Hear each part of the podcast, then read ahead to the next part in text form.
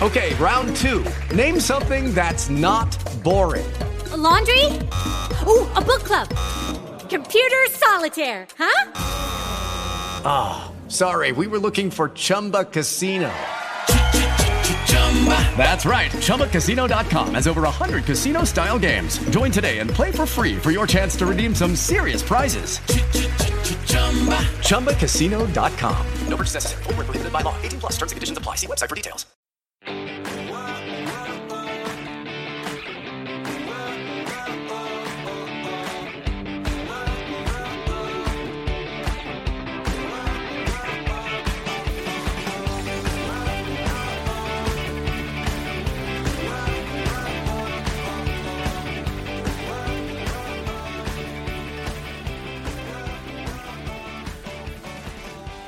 Buenos días a todos y bienvenidos un día más, una mañana más, a Comiendo con María. Hoy es martes 25 de mayo y yo soy María Merino, directora y cofundadora de comiendoconmaría.com, vuestra plataforma online de alimentación y nutrición, donde ya sabéis que tenéis dos opciones o como siempre os cuento, ambas. La primera son cursos, formación, para que podáis aplicar en vuestro día a día, cambiar vuestra alimentación, vuestros hábitos y en definitiva ganéis salud gracias a un estilo de vida saludable. Tan solo tenéis que suscribiros a la Academia Online de comiendoconmaria.com donde por 10 euros al mes vais a poder acceder a todas las clases de todos los cursos desde el primer día y también a las clases nuevas que veréis cada semana. Además, empezaréis a formar parte del grupo privado en Telegram, ese grupo donde compartimos experiencias, resolvemos dudas y tratamos temas de nutrición y alimentación. Y por otro lado está la consulta online que cuenta con tres servicios, el servicio de nutrición y dietética, de psicología y entrenamiento personal. En el de nutrición y dietética me tenéis a mí junto a Rocío Fábregas tratando la pérdida de peso, a Cecilia Montaño con los problemas metabólicos y a María Viedma tratando todo lo que son TCAs, problemas de relación con la comida y aquellas personas que quieran cambiarse a la dieta vegana vegetariana. En el servicio de psicología está Esther Ayuste, psicóloga sanitaria especializada en psiconutrición, y en el de entrenamiento personal Valentín Mejías, que es preparador físico y entrenador personal desde hace más de 10 años. En cualquier caso, hoy episodio 1014. Seguimos de semana temática y como dije ayer vamos a estar hablando de la colitis ulcerosa. Así que bienvenidos y empezamos.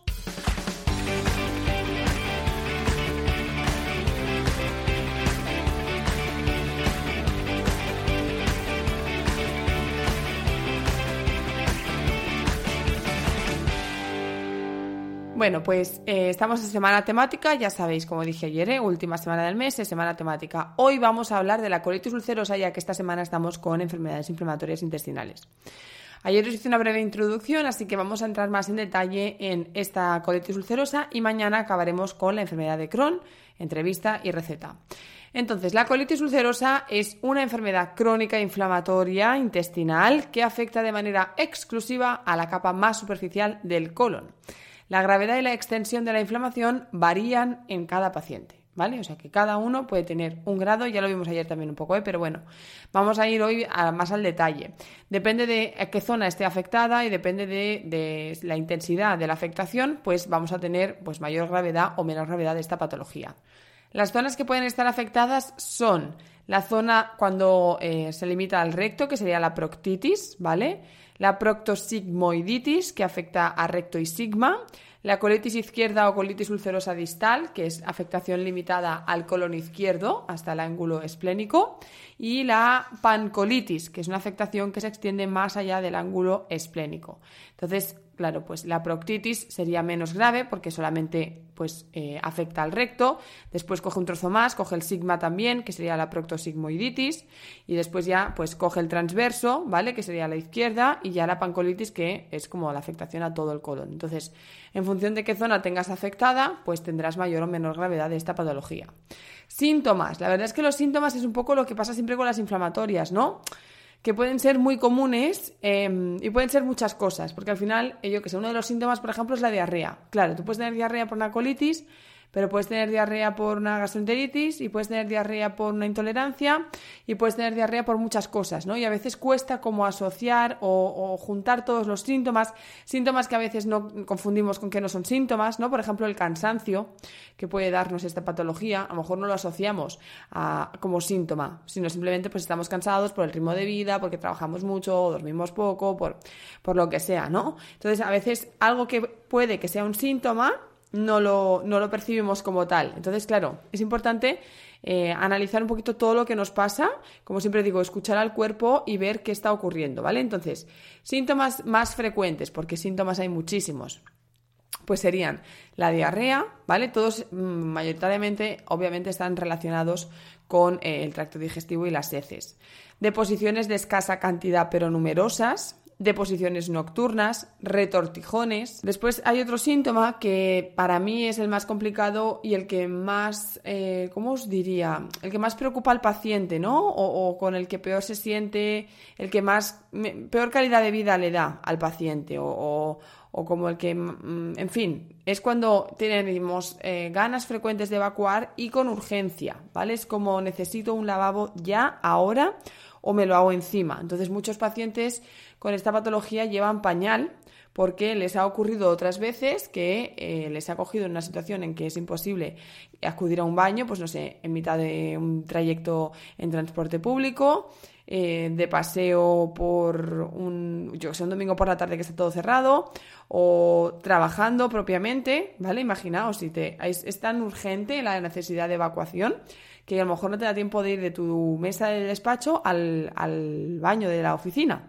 ¿Vale? Entonces, esto es lo que más preocupa al paciente normalmente y lo que, eh, bueno, afecta más emocionalmente, psicológicamente y al final, pues queráis que no, esto es lo que le da peor calidad de vida al paciente. Entonces, cuando uno empieza tratamiento y esto desaparece, pues claro, ganan una, una tranquilidad, una seguridad, una, un estado anímico mucho mejor y eso hace que, pues, ¿no? Pues al final todo afecta y se encuentren mejor, pero además también mejore el estado anímico, mejore las ganas de, hacer el tratamiento, eh, acepten la patología, en fin, muchas cosas. Entonces, estas ganas frecuentes de evacuar con urgencia em, quitan calidad de vida y cuando conseguimos frenarlo, pues recuperamos esa calidad de vida y el paciente lo agradece muchísimo.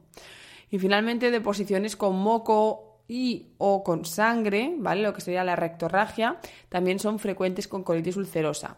Importancia de mirar las heces, ¿vale? Algo que yo siempre os digo, no tengáis vergüenza de mirar vuestras heces, las heces nos dan muchísima información, ¿vale? Entonces, eh, hago heces, pues miro mis heces, si son normales, qué color, qué textura, qué consistencia, qué forma, qué olor, qué todo, ¿vale? Si flotan, si no flotan. Todo es importante en cuanto a nuestras heces, porque nos dan muchísima información de cómo estamos nosotros. Entonces, en este caso, diarreas, deposiciones nocturnas, de escasa cantidad y numerosas o con moco y sangre serían los eh, síntomas más frecuentes en esta patología. Entonces, cuando hay además fiebre, dolor abdominal, afectación del estado general con fatiga, pérdida de apetito y de peso, decimos que hay mayor gravedad, ¿vale? Son como indicativos de gravedad. También hay complicaciones en esta colitis ulcerosa que sería el megacolon tóxico, que es una complicación grave en la que el colon se dilata por encima de los 6-7 centímetros de diámetro, con lo que puede llegar incluso a producirse una perforación. Imaginaos, en el colon es donde están las heces. Si hay una perforación, las heces eh, generan una sepsis general, que todas las heces pasan, digamos, al torrente sanguíneo y, bueno, puede causar la muerte directamente. De todas maneras, es poco frecuente, ya que el tratamiento médico se intensifica de forma rápida en los casos de colitis ulcerosa grave que no responden al tratamiento convencional. Los signos que deben alertar de esta complicación son la fiebre, taquicardia, distensión y dolor abdominal intenso. Para el diagnóstico, pues ahora vamos a ver cómo se tiene que hacer la de la colitis, pero en este caso del megacolon tóxico sería una radiografía simple de abdomen, ¿vale? En cuanto al diagnóstico de la colitis propiamente, pues veréis, los procedimientos endoscópicos con biopsia de tejidos son la única manera de diagnosticar con total certeza la colitis ulcerosa. Por eso ayer os decía que si tenéis dolores, si notáis como malestar, cosas raras, esa fatiga, esa pérdida de apetito, de peso inexplicable, etcétera, y vais al médico y se limita a haceros una ecografía o una analítica, que vayáis más allá, que busquéis si no otro médico, una segunda opinión, que os acaben de hacer todas las pruebas para conseguir ese diagnóstico, porque necesitamos, en este caso, los procedimientos endoscópicos, la biopsia, para poder tener el diagnóstico certero de que estamos frente a una colitis ulcerosa, ¿vale? Hay otros exámenes, otras pruebas, otras maneras, ¿vale? Que pueden ayudar a descartar complicaciones otras formas de la enfermedad inflamatoria intestinal, como sería la que vemos mañana, que es el Crohn. Entonces, para confirmar el diagnóstico de la colitis, es posible que os hagan varias pruebas. Entonces, tendríamos la analítica de sangre, ¿vale? Aquí el médico nos va a hacer un análisis de sangre para controlar que no haya una anemia, que no haya signos de infección, que bueno, que todo esté bien, ¿vale? Estudio de heces, ¿vale? O test de heces o, eh, no sé, diferentes nombres que se le da al hecho de hacer un test de heces es eh, lo que se mira en las heces es presencia de glóbulos blancos o de ciertas proteínas que pueden indicar que hay colitis ulcerosa, ¿vale? Una muestra de heces también permite descartar otros trastornos como por ejemplo infecciones causadas por bacterias, virus y parásitos. En los procedimientos endoscópicos que decíamos que son necesarios con la biopsia para el diagnóstico certero, tendríamos la colonoscopia, ¿vale? Que este simplemente es un examen que nos permite ver el colon usando, pues, bueno, introduciendo una cámara a través de un tubo con una luz, ¿vale? Y vamos viendo por dentro el colon. Si no sois muy aprensivos, y ponéis en Google imágenes reales de colonoscopia, vais a ver lo que ve el doctor o el médico, el digestólogo, quien sea, eh, cuando hace una colonoscopia. Durante este procedimiento es también donde se pueden coger esas biopsias que necesitaríamos para tener exacto el diagnóstico, ¿vale? Esa biopsia después se analiza en el laboratorio y la muestra de tejido pues es necesaria para el diagnóstico como hemos dicho antes. Entonces, también tenemos la sigmoidoscopia flexible, que es lo mismo, pues un tubo delgado, con luz, flexible, que examina el recto y el colon sigmoide. Si el colon está muy inflamado, pues el médico puede realizar esta prueba en lugar de la colonoscopia completa. Y después estaría el diagnóstico por imagen, que sería la radiografía, como hemos visto en el caso de la, del megacolon tóxico, la tomografía computurizada o la enterografía por tomografía computurizada y enterografía por resonancia magnética. Esto ya yo creo que no es tan común, ¿vale? Lo más común es el análisis de sangre, el test de heces y luego la colonoscopia con la biopsia. Estas pruebas ya son, pues yo creo, un poco, van un poco más allá. Entonces, lo que más nos interesa quizá, que sería el tratamiento, pues veréis, eh, esto va a depender de cada caso, ¿vale? También de la intensidad, de la gravedad, de la zona afectada, pero el tratamiento, por lo general, implica terapia farmacológica o cirugía. Entonces, va a depender de cada caso, como digo, hay ciertos medicamentos antiinflamatorios, eh, normalmente corticosteroides o otros, ¿vale? Pero no voy a entrar ahí porque no tengo ni idea, os voy a decir nombres de medicamentos y me va a quedar igual. Entonces, de lo que no sé no hablo, así que mejor simplemente que sepáis que hay tratamiento farmacológico y también hay cirugía. Y después también es importante llevar un control en prevención al cáncer de colon, ¿vale? Que puede derivar de una colitis maltratada o mal diagnosticada. En cuanto a lo que más nos interesa, ¿no? Que sería la alimentación, el estilo de vida y un poco lo que podemos hacer además de. Pues veréis, obviamente yo que voy a decir, ¿no? El tratamiento dietético de una persona con colitis ulcerosa es fundamental. ¿Por qué? Porque un buen estado nutricional va a hacer que mejoren nuestras defensas, que haya tolerancia a la medicación, posible cicatrización de posibles úlceras y después pues intentar minimizar los síntomas al máximo. Entonces, durante el brote agudo se va a llevar a cabo una alimentación de fácil digestión en la que se excluyan los alimentos ricos en fibra, como todos los cereales integrales, algunas verduras y frutas, frutos secos y también los alimentos flautulentos como las legumbres o las crudíferas. Es importante también llevar a cabo una dieta pobre en grasa de baja calidad, para lo que habrá que evitar alimentos fritos y rebozados, guisos estofados grasos, salsas con mucha grasa, productos de pastelería, bollería ultraprocesados, eh, etcétera, ¿vale? Aunque hay algunos casos en que vamos a valorar, ¿vale? El hecho de tomar triglicéridos de cadena media, pero esto es mm, algo que se debe personalizar. En esta situación, la ingesta excesiva de lactosa, fructosa y sorbitol puede producir dolor abdominal, tipo cólico, gases y diarrea. Por lo tanto, también habrá que valorar eh, pues si damos, no damos y cuánto damos. Es importante también tener en cuenta que la dieta ha de estar exenta en lactosa en aquellos enfermos que presenten intolerancia y además también será baja en gluten. No obstante, si la persona tolera la lactosa y no es necesario retirar lácteos, pues no se van a retirar, porque al final los lácteos, pues ¿qué queréis? Es una fuente de calcio, proteína, vitamina D, ¿vale? Y es importante. Entonces, a medida que los síntomas van a ir eh, remitiendo, vamos a poder ir introduciendo nuevos alimentos. También es importante eh, llevar un equilibrio en cuanto a líquidos, electrolitos para eh, evitar la deshidratación y por ello garantizar también pues, un estado óptimo de hidratación. Importante también el gramo y medio de kilo por, kilo de peso y día de proteína para favorecer la cicatrización de las úlceras. Entonces, durante la fase de remisión, una dieta personalizada, aunque siempre es personalizada, pero en este caso debe ser incluso más importante todavía, para eh, poder valorar nutricionalmente cómo está el paciente, si tiene carencias o no, déficits o no, si hay que suplementar o no hay que suplementar, las intolerancias que tiene, como decíamos antes, la lactosa o lo que pueda tener como intolerancia, adaptarlo, ¿vale? Cada necesidad de cada paciente va a ser diferente, edad, ejercicio, etcétera. Eso ya ni, ni lo menciono. Entonces, importancia de la educación nutricional que debe recibir el paciente para reconocer todos aquellos alimentos que no le sientan bien. ¿vale? Es muy importante en estos casos la educación nutricional. El paciente tiene que saber qué comer, cuánto, cuándo, cómo, todo. ¿vale? Entonces, es muy importante que el paciente escuche mucho su cuerpo para que vaya identificando qué alimentos tolera, cuáles no, cuáles en qué medida, etcétera. Esta dieta de fase de remisión va a ser rica en antioxidantes y con alto valor nutricional, mucho más si ha habido pérdida de peso y si el paciente no recupera este peso. Entonces, además, vamos a hacer una dieta que promueve la antiinflamación, lo que implica nada de alcohol, nada de ultraprocesados, de alimentos superfluos, ricos en azúcares, grasas, etcétera, etcétera, etcétera, ¿vale? Entonces, eh, el tema de la dieta FODMAPs, que ayer la mencioné, vamos a ver, la dieta FODMAPS, que es la dieta baja en oligosacáridos, disacáridos, monosacáridos y polioles, podría ser útil en algunos casos, ¿vale? Y tiene que realizarse siempre bajo supervisión del dietista nutricionista, para que se eviten posibles carencias, aseguremos presencia de alimentos con almidones, fibras, etcétera.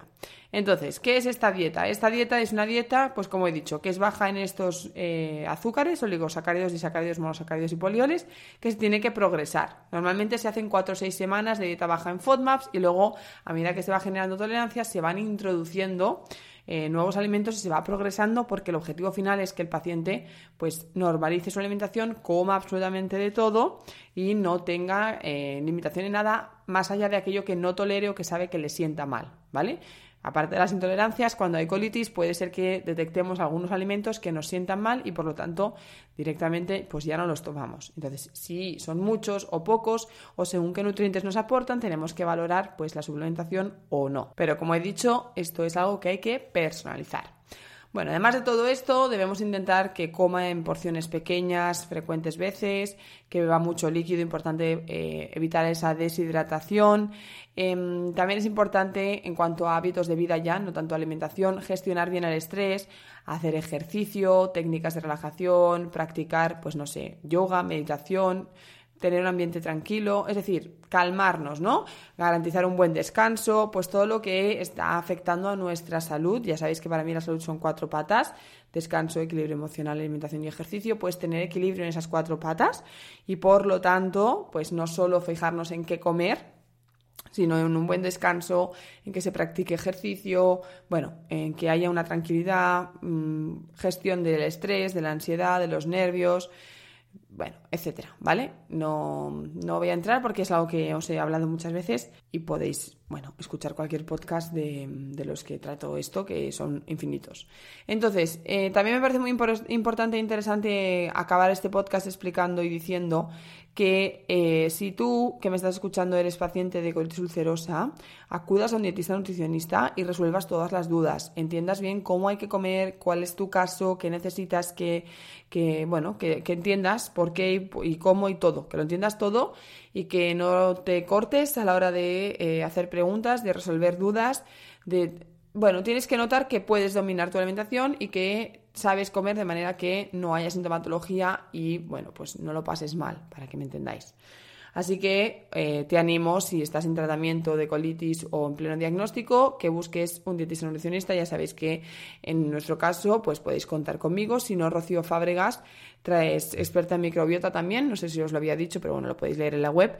Y os ayudaría también con todo lo que es digestivo, ¿vale? Así que lo tenéis a ella em, más actualizada, quizá, podríamos decir, y en formación de, de todo el mundo de la microbiota.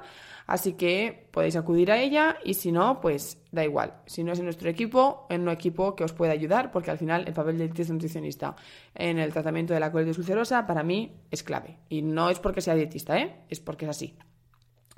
Entonces, creo que nada más, creo que lo hemos hablado más o menos todo y si queda algo, pues ya sabéis, me hacéis, una, me hacéis un comentario hacéis vuestras dudas y lo vamos, lo vamos comentando. Entonces nada más, hasta aquí el podcast de hoy muchísimas gracias a todos por estar ahí, seguirme, dar like, me gusta porque cada mañana estáis conmigo y eso hace que yo pueda estar cada mañana con vosotros detrás del micro, así que simplemente gracias. Y como siempre os digo también, si queréis contárselo a vuestros amigos, familiares, vecinos, primos o conocidos, a cuanta más gente pueda llegar, a más gente podré ayudar. Recuerda, comiendoconmaria.com es tu plataforma online de alimentación y nutrición, donde tienes cursos y la consulta online donde tienes el servicio de nutrición y dietética, de psicología y de entrenamiento personal. De nuevo, muchísimas gracias. Nosotros nos escuchamos mañana mismo, miércoles a las 8. Así que nada, que tengáis muy feliz martes y hasta pronto. Judy was boring. Hello. Then Judy discovered chumbacasino.com. It's my little escape. Now Judy's the life of the party. Oh, baby, Mama's bringing home the bacon. Whoa. Take it easy, Judy. The Chumba life is for everybody. So go to ChumbaCasino.com and play over 100 casino style games. Join today and play for free for your chance to redeem some serious prizes. ChumbaCasino.com. No purchase necessary. Void where prohibited by law. 18 plus terms and conditions apply. See website for details.